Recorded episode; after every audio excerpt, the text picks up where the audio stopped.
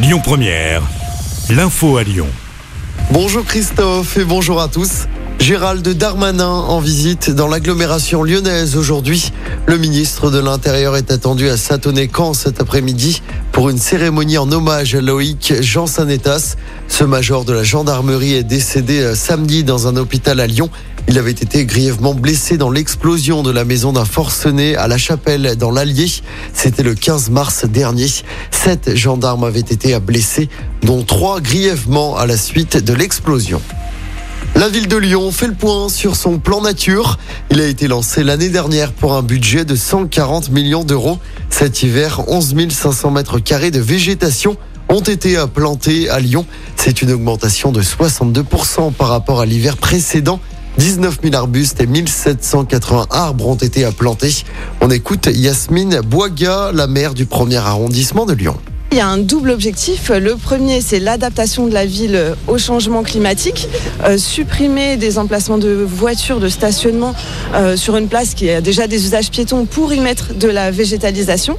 Ça permet euh, de renforcer justement cet îlot de fraîcheur et d'adapter la ville à l'augmentation des températures. Le deuxième objectif, c'est d'améliorer le cadre de vie, d'avoir un cadre de vie encore plus beau, plus agréable dans une place qui est très utilisée par les personnes qui viennent en terrasse, euh, par les enfants en sortie d'école, par les habitants, etc. C'est vraiment un, lieu de vie euh, très agréable. On a souhaité euh, renforcer ce caractère-là. Et des propos recueillis par Aurore Bouchy. Avis à ceux qui recherchent un travail dans l'agglomération lyonnaise. Rendez-vous cet après-midi au groupe Ama Stadium à Dessine. Plus de 200 emplois sont à pourvoir dans une vingtaine d'entreprises.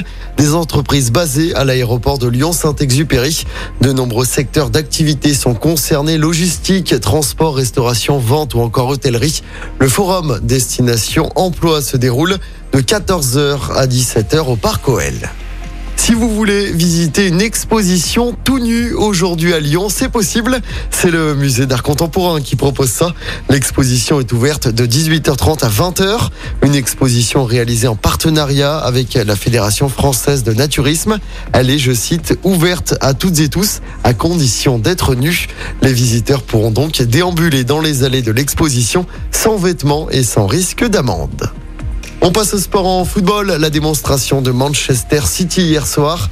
Les joueurs de Pep Guardiola ont largement battu Arsenal dans le duel entre le leader et son dauphin en première ligue.